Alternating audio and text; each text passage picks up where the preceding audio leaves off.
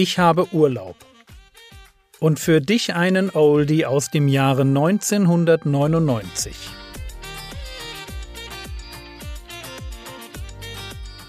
Theologie, die dich im Glauben wachsen lässt, Nachfolge praktisch dein geistlicher Impuls für den Tag. Mein Name ist Jürgen Fischer und diese Woche geht es um den idealen Zeitpunkt für das Evangelium. Der Vortrag heute Abend wird lauten Wegbereiter des Evangeliums. Und was ich damit meine, wird klar, wenn wir uns eine Bibelstelle anschauen. Diese Bibelstelle finden wir in Galater 4, Vers 4.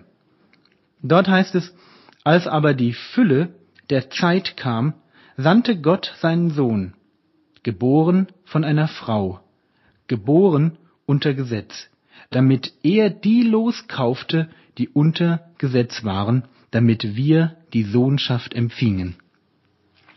Für Paulus ist es klar, dass Jesus Christus, Gott im Fleisch, auf diese Erde kam, als die Fülle der Zeit erfüllt war, als in der Geschichte alle Vorbereitungen abgeschlossen waren, als es sprichwörtlich keine bessere Zeit hätte geben können, Gott im Fleisch aufzunehmen und eine Grundlage für die Verbreitung des Evangeliums zu schaffen.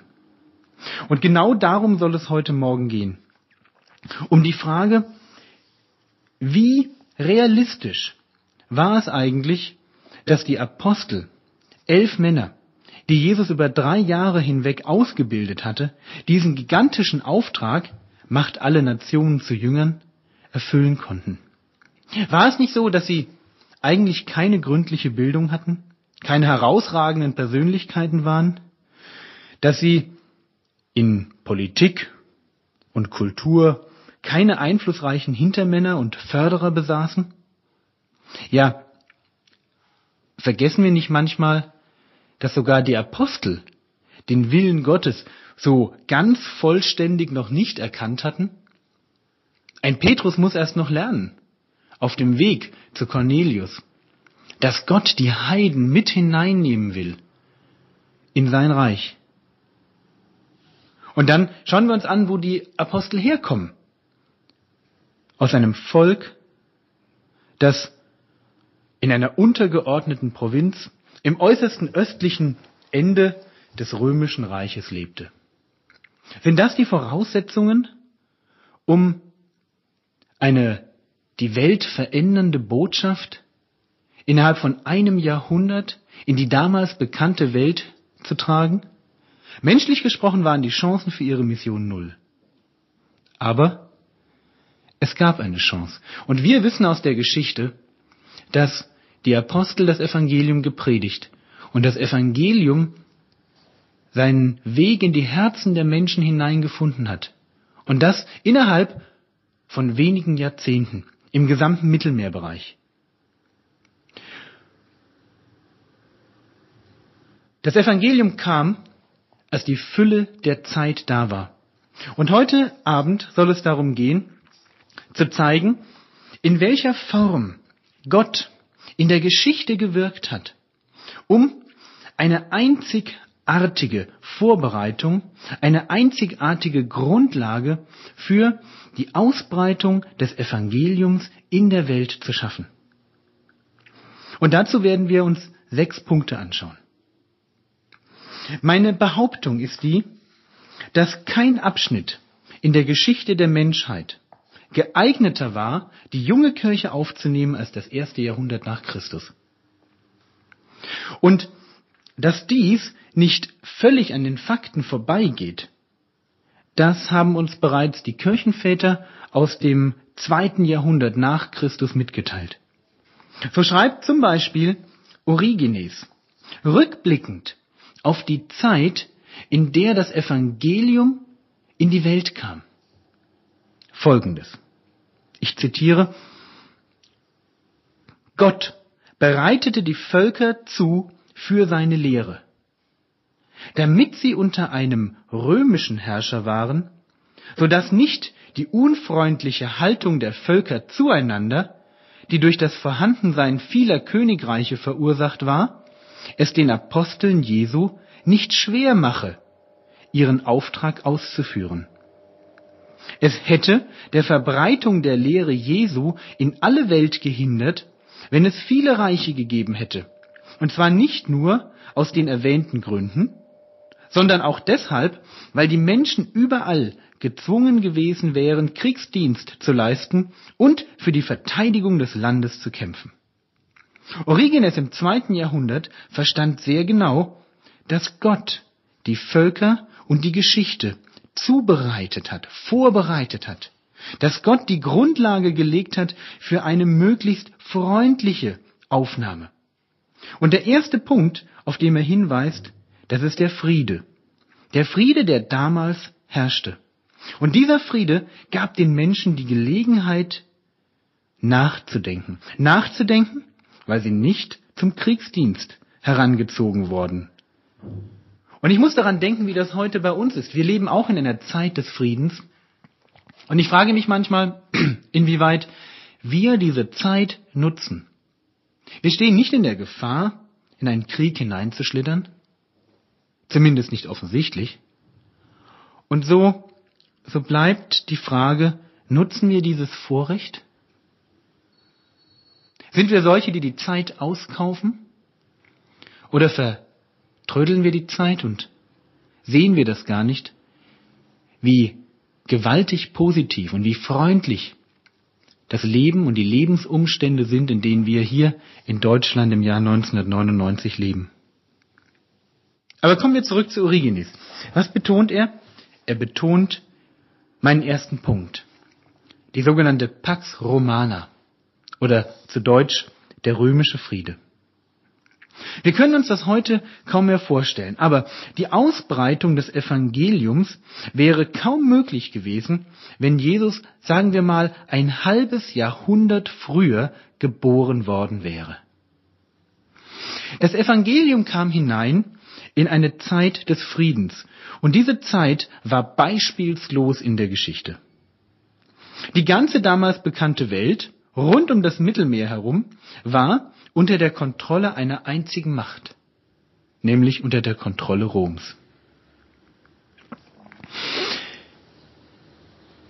Das römische Reich existierte in seinen Grenzen, das heißt rund um das Mittelmeer herum schon früher.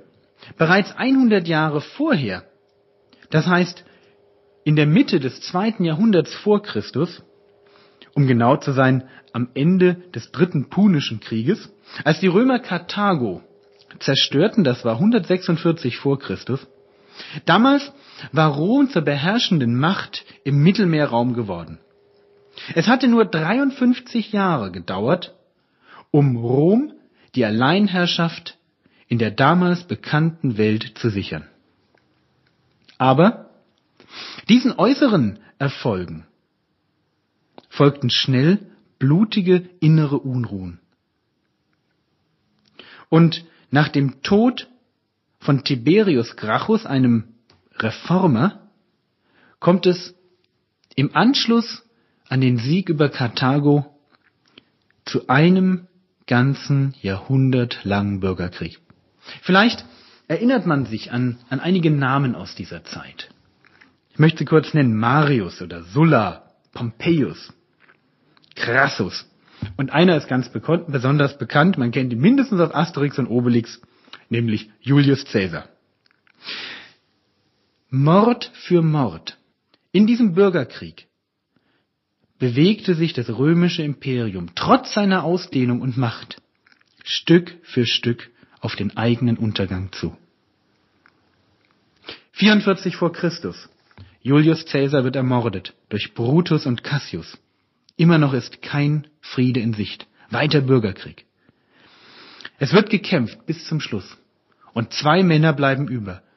Auf der einen Seite Marcus Antonius, auf der anderen Seite Octavian. 31 vor Christus. Octavian gewinnt die Schlacht von Actium, eine der bekanntesten Seeschlachten der Welt.